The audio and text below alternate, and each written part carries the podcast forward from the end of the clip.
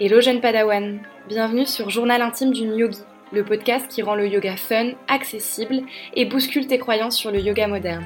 Je suis Alice, professeure de yoga spécialisée dans les pratiques funky et créatives, et je t'aide à prendre plaisir à pratiquer le yoga grâce à une méthode fun, bienveillante et qui dépoussière les clichés. Dans ce podcast, je te transmets chaque semaine mes conseils et mes réflexions autour du monde du yoga pour te construire un corps et un mental fort tout en t'amusant. N'hésite pas à me soutenir en t'abonnant et en notant ce podcast. Et je te souhaite une très belle écoute.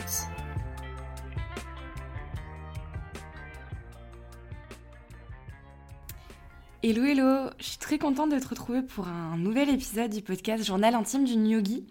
Euh, aujourd'hui, on va aller un peu plus dans la théorie. La semaine dernière, je vous ai expliqué un petit peu euh, comment je voyais les inversions et surtout comment euh, je percevais la peur dans les inversions, comment aussi lutter contre.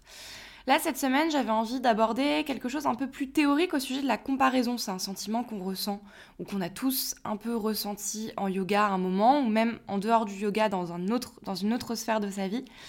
Et donc, je voulais vraiment aborder ça avec vous. Juste avant, je voulais faire une petite parenthèse. Euh, j'ai lancé les cours euh, privés. Euh, en ligne ou à Lille pour ceux qui le souhaitent. Donc c'est des accompagnements sur cinq cours puisque je ne crois pas, comme beaucoup de profs, au one-shot. pour moi, installer une pratique de yoga qui soit respectueuse du corps, qui soit en cohérence aussi avec son mode de vie, ça prend du temps. Et donc, j'avais pas envie de donner des cours à la carte, euh, une heure par-ci, une heure par-là, parce que pour moi, c'est pas comme ça que vous pouvez retirer le maximum des bénéfices. Euh, donc, je lance des accompagnements de 5 cours, donc 5 fois une heure. Et aussi en petit extra, euh, c'est l'exception qui confirme la règle. Je lance aussi ce que j'appelle des asana lab. Donc, c'est des cours d'une heure trente, vraiment sur une posture en particulier. Donc le but c'est pas d'installer une pratique de yoga ou quoi que ce soit, c'est vraiment si tu as euh, une pratique qui te donne du fil à retordre, euh, des choses où tu as du mal à comprendre, des petits blocages dans, une posture, voilà, la Lab ça va te permettre en une heure et demie d'accéder à tous mes conseils et à tous mes petits tips pour réussir à débloquer la posture. Mais c'est déjà si tout va bien dans ta pratique et si bien sûr tu as une pratique de yoga installée avec des routines, etc. Donc voilà, je referme la parenthèse, on va retourner à notre comparaison, c'est notre sujet du jour. Euh, j'avais envie d'aborder ça parce que je pense que c'est quelque chose qu'on connaît tous. C'est quelque chose de très commun et je pense qu'on n'en parle pas assez parce qu'on a peut-être un peu honte et un peu peur de se dire bah, qu'on s'est comparé, qu'on s'est senti nul ou euh, voilà qu'on qu'on a observé en fait les autres dans une salle de yoga et qu'on en a tiré notre propre, nos propres conclusions. Euh, mais en même temps, je trouve que c'est intéressant de l'aborder puisque ça nous plonge aussi dans nos contradictions avec le yoga traditionnel. Je vais en parler notamment les textes fondateurs du yoga. Euh, et ça nous questionne sur la place aussi euh, de nos pensées en tant que pratiquants dans notre pratique du yoga occidental et moderne, donc à l'heure actuelle. Donc voilà pour ça. Déjà, je voulais retourner un petit peu dans les textes anciens euh, pour voir un petit peu ce qu'on nous disait au sujet de l'ego et de la comparaison. Donc j'ai utilisé pour ça deux textes. Je te mettrai les références de certains articles qui les expliquent très bien en description. Premièrement, les Yoga Sutras de Patanjali, c'est un des textes hyper fondateurs. Si tu as fait une formation de yoga, euh, on te rabâche les oreilles avec Patanjali. Yoga Sutra à toutes les sauces. Donc c'est un gros gros morceau.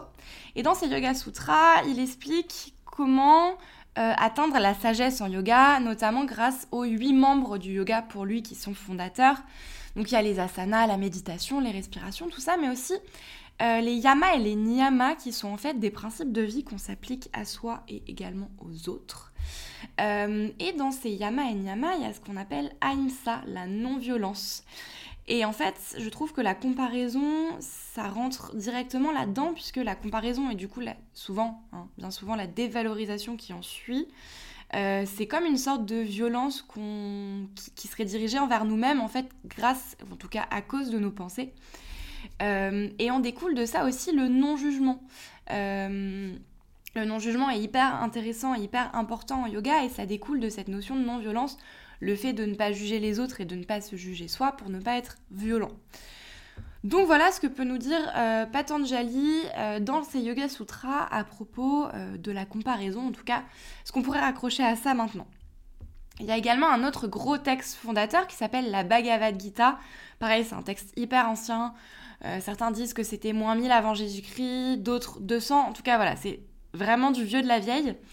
Et à cette époque-là, le yoga postural comme on le connaît évidemment n'existait pas, c'était des pratiques beaucoup plus méditatives.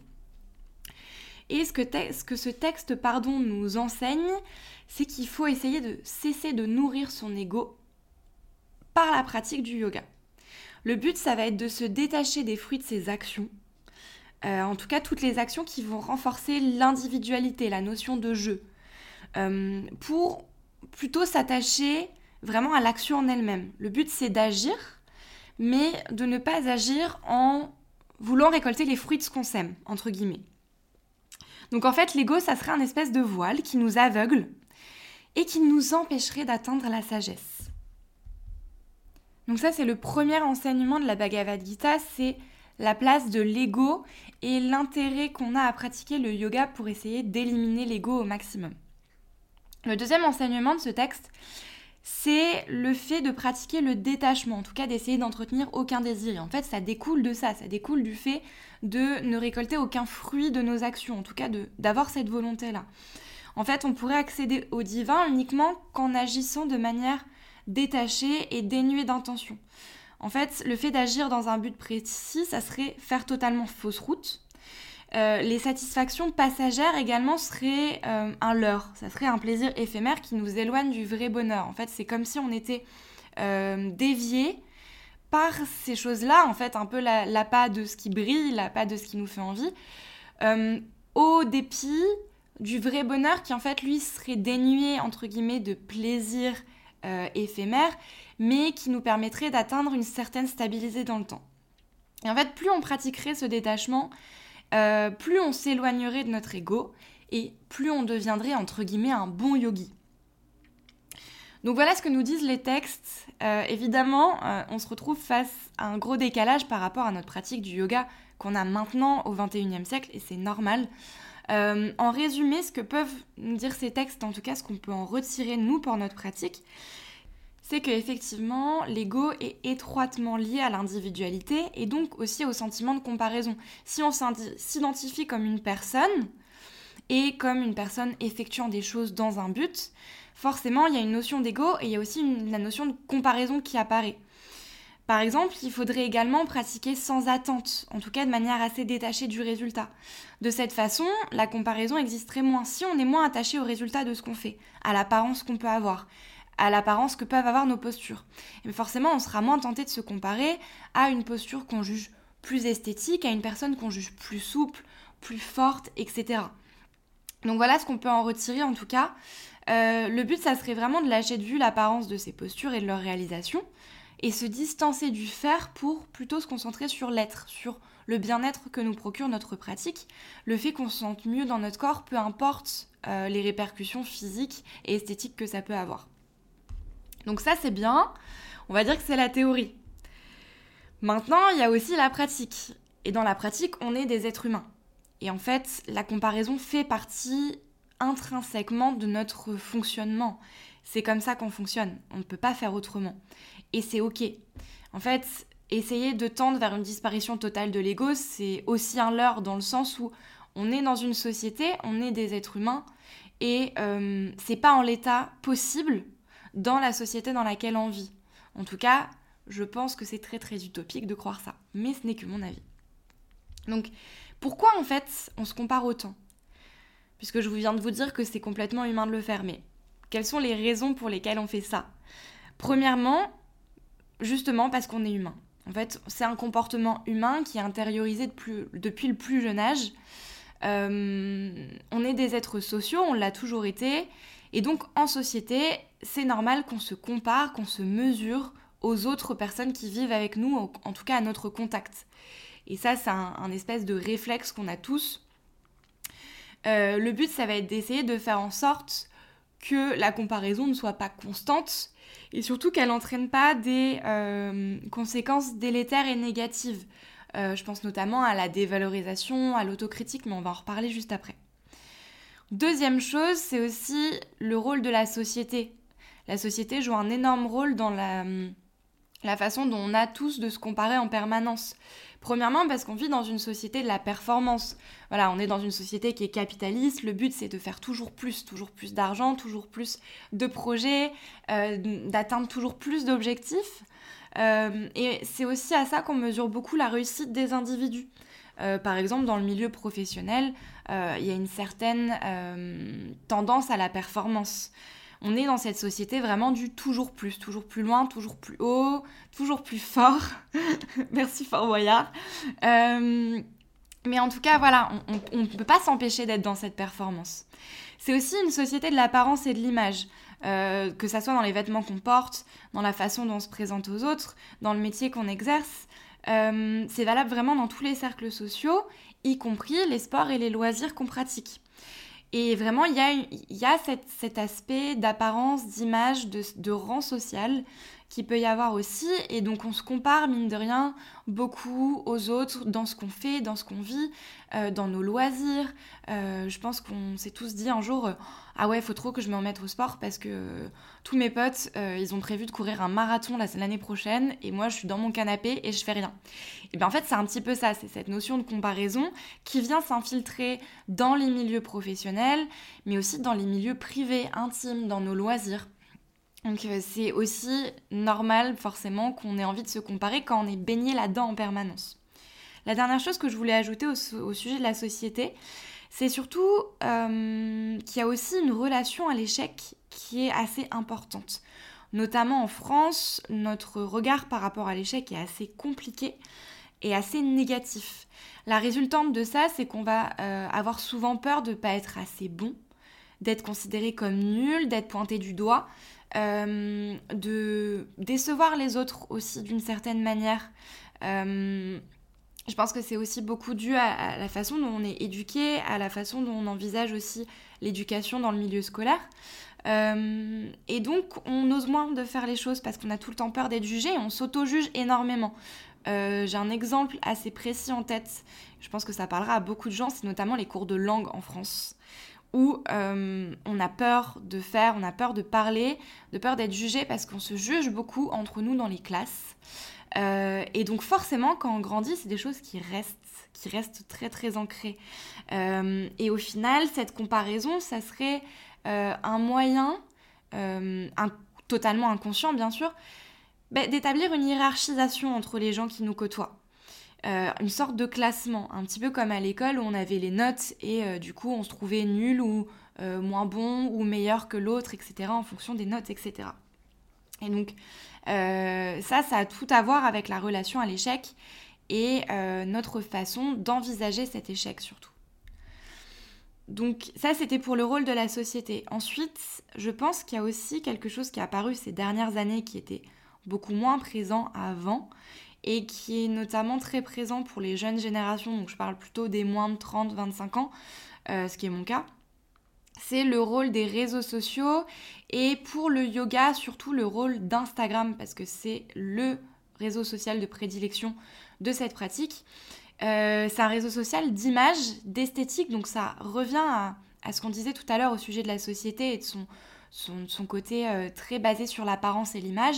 En fait, c'est quelque chose qu'on retrouve et qui se renforce sur les réseaux sociaux.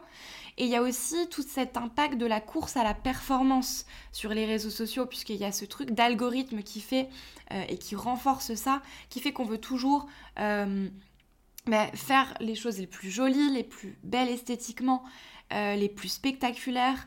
et donc forcément, on va se retrouver face à des contenus qui nous sont mis devant les yeux qui sont entre guillemets les must du must, entre grosses guillemets, parce que ça veut pas dire grand chose.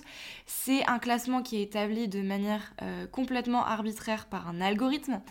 Euh, et donc ça a une influence à la fois sur les gens qui créent du contenu, notamment par exemple moi, euh, d'autres professeurs de yoga que je peux connaître, mais aussi sur les personnes qui consomment ce contenu. Donc moi aussi, puisque je consomme du contenu du yoga, mais notamment toi. Euh, c'est-à-dire que l'algorithme va nous montrer, entre guillemets, ce qui est perçu comme le plus beau, le plus esthétique, le plus lisse, le plus, euh, en tout cas, euh, à même de générer de la satisfaction auprès des personnes qui le regardent. Et donc, forcément, tu vas te retrouver face aux publications qui seront les plus mises en avant, celles qui seront entre guillemets les plus parfaites. Et donc tu verras pas forcément tous les autres contenus qui soient un peu plus banals, mais qui ont tout autant de mérite à exister. Et c'est pour ça qu'on se retrouve avec beaucoup de publications, on voit des gens qui font des postures spectaculaires, etc. Euh, parce qu'en fait, c'est ce qui marche sur les réseaux sociaux, mais du coup, c'est ce qu'on nous met face à nous.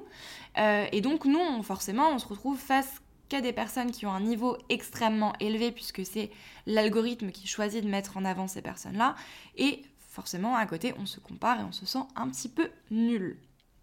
Donc voilà ce que je pouvais dire sur Instagram. Euh, je voulais terminer aussi ça euh, en parlant aussi du rôle qu'on peut avoir nous en tant que professeurs de yoga, euh, justement pour aider les élèves à moins se comparer, en établissant dans nos cours et même dans nos façons de communiquer, par exemple sur les réseaux sociaux ou autres, euh, sur la notion de bienveillance et, sur le fait voilà de, d'expliquer que tout le monde est le bienvenu en cours, que c'est pas parce que tu sais pas faire de posture sur la tête, que tu sais pas euh, monter sur tes mains, que tu sais pas faire le grand écart, que tu n'as pas ta place dans les cours, que chacun est sur un chemin différent, on n'a pas tous les mêmes aptitudes non plus. Euh, il y a tout un tas de choses qui vont faire qu'on sera plus ou moins privilégié entre grosses guillemets face au yoga. Donc je pense que c'est aussi de notre responsabilité de professeur de yoga de vraiment instiller dans les cours euh, une atmosphère, un environnement qui est bienveillant, qui va mettre les élèves à l'aise et qui vont faire en sorte qu'ils se sentiront moins euh, jugés et forcément qu'ils ne se jugeront moins eux ni les autres. Donc je pense que c'est tout un espèce de cercle vertueux qu'il faut essayer d'instiller euh, et je pense que c'est aussi important pour euh, que les élèves ne se comparent pas, mais qu'ils se sentent à l'aise tout simplement à être eux-mêmes dans les cours, à pas forcément euh, faire les meilleures postures, en tout cas les postures les plus avancées du monde, mais faire ce qui euh, leur semble juste pour eux et progresser à leur rythme. Et ça, c'est hyper important. Donc c'est bien, maintenant on a à peu près les causes de cette comparaison. je pense qu'entre tout ce que j'ai pu expliquer au sujet des textes fondateurs et ce que j'ai pu aussi expliquer au sujet de la société dans laquelle on vit, tu as un petit peu voilà, un, assez bon aperçu, on va dire, de, euh, de ce qui peut se passer en termes de comparaison. Maintenant, la comparaison en soi, c'est pas un problème. Ce qui est un problème, c'est toutes les conséquences négatives qu'on va pouvoir euh, observer et qui en découlent. Notamment la dévalorisation. Euh, souvent, quand on se compare, c'est pour établir une hiérarchie, comme je disais, entre nous et les autres, pour savoir si on est le meilleur ou si on est au contraire le moins bien, et c'est plus souvent dans ce sens-là qu'on se compare. Euh, et ça va mener à beaucoup de dévalorisation. Le fait de se sentir moins bon, de sentir qu'on a moins de valeur, d'avoir l'impression euh, bah, que notre pratique de yoga est moins valable parce qu'on ne sait pas faire un grand écart, parce qu'on ne sait pas monter sur la tête avec une main. Enfin, des trucs comme ça qui font au final euh, qu'on va se centrer sur l'esthétique et ce que peuvent avoir, enfin ce qu'on peut voir de l'extérieur, sans se demander euh, comment la personne, elle ressent. C'est-à-dire que c'est bien de faire des postures sur la tête, de faire des postures d'ouverture de cœur, etc. Mais si ça se trouve, en fait, la, la, personne, quand elle fait son pont, elle se fait hyper mal au dos parce qu'elle veut faire la posture la plus jolie possible, elle veut être la plus souple possible et elle oublie, en fait, tout simplement de protéger son corps. Donc ce qu'il faut pas oublier surtout, c'est que l'esthétique de la posture, l'apparence extérieure, c'est très bien, mais il faut pas perdre de vue aussi la façon dont nous on se sent à l'intérieur de nous-mêmes, et c'est ça le plus important. Et on peut pas savoir en regardant une personne de l'extérieur ce qu'elle ressent à l'intérieur d'elle-même. C'est valable dans la vie de tous les jours, mais c'est aussi valable sur un tapis de yoga. Donc déjà, toujours mettre ça au centre quand on a tendance à se dévaloriser et à dire euh, oh là là, elle, elle fait beaucoup mieux, euh, etc. Au final, c'est pas le plus important. Le plus important, c'est ce que tu ressens dans ton corps, dans tes sensations, euh, aussi dans ton bien-être. Et au final, la posture, c'est un peu la cerise sur le gâteau, j'ai envie de te dire, mais c'est pas c'est pas le centre de notre pratique. Donc quand tu remets ça en perspective, déjà ça va t'aider à moins te dévaloriser puisque euh, tu vas essayer de te détacher de l'apparence physique, de l'esthétique des postures pour essayer de te recentrer sur toi, ce que tu ressens, le bien que ça te procure de faire du yoga. Le deuxième problème, selon moi, ça va être que cet auto-jugement permanent va peut-être conduire à force à moins oser les choses, notamment bah, dans les cours de yoga où on est avec d'autres personnes. Donc je parle pas trop du yoga en ligne parce que il y a moins de jugement quand on est soi-même tout seul, à part peut-être le jugement qu'on a par rapport à la pratique du prof qu'on a en face de nous. Mais du coup, surtout dans les studios de yoga, en tout cas dans les pratiques où euh, on, fait du yoga euh, de manière physique, donc dans un lieu physique, euh, on risque de moins oser à trop se juger. Et en fait, on va être dans l'observation constante des autres, mais aussi de soi et de ce que peut rendre ce qu'on fait aux yeux des autres. Voyez le calcul Et ben, au final, on, on va moins oser faire les choses, on va moins oser être nous et on va totalement se décentrer de nos sensations pour être plutôt dans l'apparence et se poser la question de ce que ça rend à l'extérieur au lieu de ressentir ce qu'on est à l'intérieur de nous. Donc ça c'est le deuxième problème selon moi. Et le troisième souci, et ça c'est vraiment le, je dirais la dernière étape de la comparaison, c'est le fait de moins pratiquer, puisqu'en fait on va perdre le plaisir de pratiquer, en fait quand on déconnecte pas du tout et qu'on est en train de penser à ce que les autres peuvent penser de nous et à ce qu'au prof peut penser de ce qu'on fait, etc. Au final, on est tout sauf dans notre corps et dans nos sensations et dans notre ressenti et on fait tout sauf profiter de la pratique du yoga, vraiment. Et donc, bah, on finit par moins prendre de plaisir. Si on n'est plus dans notre corps, si on n'est plus avec nous, si on prend plus le temps de penser à notre respiration, de profiter des bienfaits du yoga ben en fait on perd plaisir à pratiquer, on n'a plus envie, on n'a a plus envie d'aller dans un studio, on n'a plus envie de se mettre sur le tapis. Et on pratique moins et peut-être même à terme qu'on pratique plus. Euh, et c'est pour moi le plus grand risque et ce qui est le plus dommage avec cette comparaison, c'est qu'au final on s'empoisonne euh, notre pratique de peur du jugement des autres. et ça, je trouve ça vraiment trop trop triste. Euh, et j'essaye le plus possible dans mes cours euh, de ne pas être dans cette performance et d'être toujours dans la bienveillance et de vous, vous, encourager, peu importe où vous êtes sur votre chemin, euh, pour éviter ça, parce que mon but c'est vraiment pas que vous arrêtiez de pratiquer. Enfin, si c'est une pratique qui vous fait du bien, qui vous apporte un bien-être, une détente, etc., c'est beaucoup trop dommage d'arrêter parce qu'on se compare aux autres. Donc voilà pour ça. Alors j'ai commencé déjà un petit peu à déborder euh, sur les conseils euh, dans cette partie-là, mais je voulais vraiment revenir euh, sur les conseils que moi je peux te donner pour moins se comparer. comme je te disais tout à l'heure, ça va faire un peu redite avec ce que je t'ai dit, mais essayer de se recentrer au maximum sur toi. Le but, c'est de te rappeler tout le temps, en permanence, que tu fais du yoga pour toi, pour ton bien-être, et pas pour les autres, et pas pour qu'on te considère comme un bon yogi, et pour pas pas forcément que les gens soient impressionnés par les postures que tu fais, etc. Le but, c'est que tu pratiques vraiment ça pour toi et euh, pour ton propre bien-être, pour ta propre santé. Ce qui peut aussi t'aider, c'est d'essayer de pratiquer le contentement. Le contentement, c'est un autre euh, yama niyama de Patanjali, on y, revient, euh, qui est le contentement, donc santosha. Donc le but, ça va être en permanence d'essayer d'être fier de nous, de célébrer les choses euh, qu'on arrive à bien faire, de célébrer son propre chemin au lieu de pointer ce qui nous sépare du chemin d'un autre. Le but, c'est pas de, comparer la distance qui nous sépare de la posture de la personne à côté de nous, mais au contraire de se dire ah mais c'est génial, moi je fais la posture de cette façon-là et elle me fait du bien. Et donc c'est ça le contentement en fait, c'est de pas aller chercher si l'herbe est plus verte ailleurs, mais d'essayer de faire fleurir et de faire verdir notre herbe sous nos pieds. Elle est pas mal cette comparaison quand même. Voilà, bref, tu peux la garder, tu peux méditer là-dessus, mais je pense que c'est vraiment hyper important euh, de se concentrer sur tout, sur soi en permanence. Un autre conseil que je peux te donner, si vraiment, vraiment tu te compares trop, tu te sens pas à l'aise dans un studio, tu te sens euh, trop jugé ou tu te juges trop toi-même. Euh, alors soit c'est de changer de studio parce que peut-être que c'est pas le studio le plus, le plus bienveillant et dans ce cas-là tu peux essayer de trouver une autre pratique, un autre prof, un autre centre, euh, un autre endroit qui te fasse te sentir mieux. Mais aussi tu peux essayer de pratiquer chez toi. Au moins tu pourras te comparer à personne d'autre que toi parce que tu seras seul. Euh, généralement, on n'a pas d'énormes miroirs dans notre salon, donc tu pourras pas forcément en plus te voir et du coup t'auto-juger, etc. Et, être dans, ce cercle vicieux. Donc déjà, tu peux pratiquer euh, chez toi. Euh, et ça, c'est pas mal aussi. Et en plus, ça évite de sortir. Tu peux caler ça à n'importe quel moment. C'est assez cool. Si tu pratiques en studio et que tu apprécies la pratique en studio pour l'énergie que ça procure, parce que c'est vrai que c'est une expérience tout autre que de pratiquer chez soi, tu peux aussi essayer, pour vraiment réussir à te recentrer sur toi, de pratiquer les yeux fermés.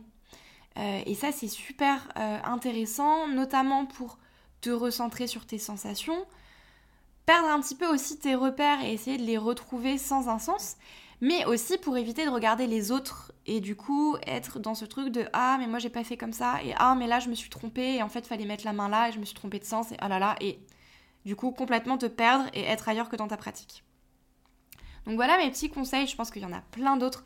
Je voulais vraiment te lister les principaux puisque le but dans ces épisodes de podcast, c'est pas de euh, te noyer d'informations, même si je parle quand même beaucoup, euh, mais d'essayer de te donner des conseils concrets et de t'en donner quelques-uns uniquement pour que tu puisses te concentrer sur un, deux, voire trois de ces conseils et les appliquer le plus vite possible.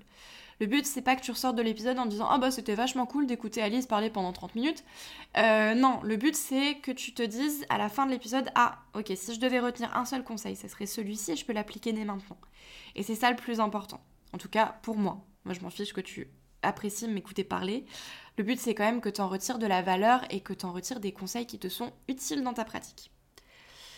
Je voulais terminer sur une petite conclusion, un petit, euh, ouais, c'est ça, une petite conclusion qui, pour un peu ouvrir aussi nos, esprits et pas forcément diaboliser la comparaison en permanence. En fait, il n'y a jamais rien de noir et de blanc dans la vie. Et donc là, c'est pareil, la comparaison en soi, elle n'est pas toujours mauvaise. En fait, elle est mauvaise quand elle t'apporte des sentiments négatifs et quand elle te dévalorise et quand ça t'apporte toutes les conséquences qu'on a pu voir tout à l'heure. Mais en soi, ça peut être aussi une bonne chose.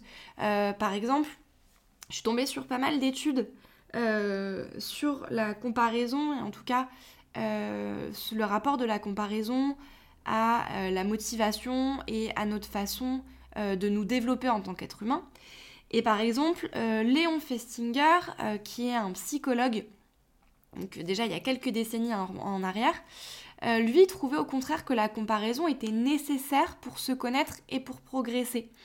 en fait, le fait de se comparer, ça permet aussi de nous situer en fonction des autres et au final de nous connaître un petit peu mieux.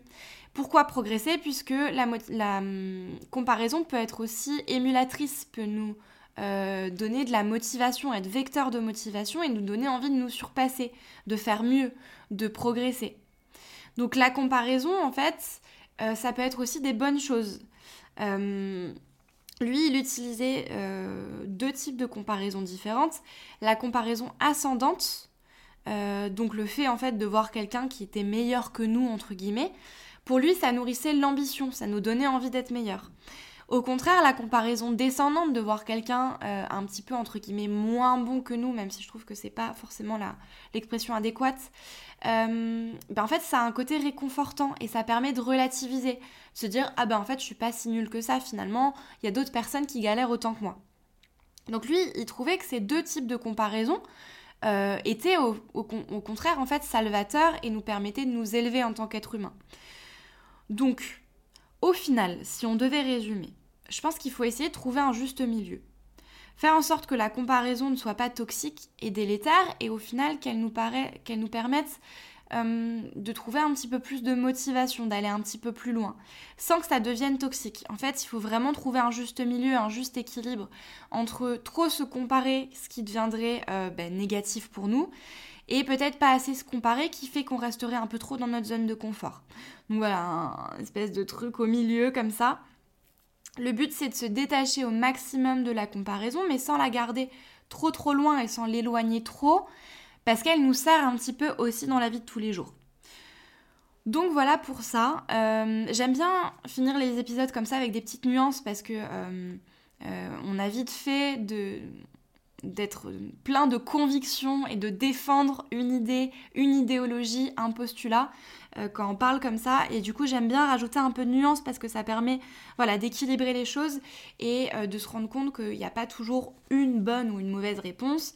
Euh, si ça se trouve, ce petit Festinger, si je lui avais demandé est-ce que c'est bon de se comparer en yoga, il m'aurait dit ah mais c'est génial parce que ça nous rend meilleur dans notre pratique. C'est pas forcément mon avis parce que je pense que c'est plus complexe que ça, mais voilà, tous les avis sont bons à prendre et du coup c'est hyper intéressant d'aller voir ce qu'on peut nous dire ailleurs, notamment par exemple dans la psychologie. Euh, si c'est des choses qui t'intéressent, je te mettrai en barre d'infos, en description de l'épisode, euh, ben, toutes les ressources que j'ai pu utiliser euh, pour écrire et faire ce podcast. comme ça, tu pourras aller directement à la source et en apprendre un petit peu plus sur tout ça. Voilà, l'épisode touche à sa fin. Euh, pour terminer, je voulais te rappeler du coup euh, que tu peux euh, dès à présent remplir le formulaire de demande d'accompagnement. Je te mettrai également le lien en description. c'est un formulaire assez rapide, mais ça me permet déjà de connaître tes besoins, de connaître tes envies et surtout de savoir comment je peux t'aider pendant cet accompagnement.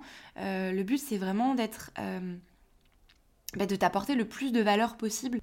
Le but pour moi, c'est que ces accompagnements soient hyper efficaces et que tu en ressortes avec une routine, une pratique qui soit installée, que tu te sentes euh, vraiment à l'aise dans ta pratique et que tu puisses en retirer le maximum de bénéfices, que ce soit des bénéfices euh, physiques, que tu renforces ton corps, que tu l'assouplisses, euh, que tu repousses un peu tes limites, que tu atteignes plus d'objectifs, par exemple si tu veux réussir certaines postures, mais aussi que tu te sentes bien et à l'aise avec toi-même, que ça t'apporte un véritable bien-être. Donc voilà, n'hésite pas à remplir cette petite demande d'accompagnement avec le formulaire qui sera en, lien de l'épisode. De euh, et ensuite, après, moi, je te réponds dans les 24 heures et je te propose euh, l'accompagnement qui sera le mieux pour toi. Voilà, je te laisse ici, je te souhaite une très belle semaine et je te dis à la semaine prochaine pour un nouvel épisode de podcast.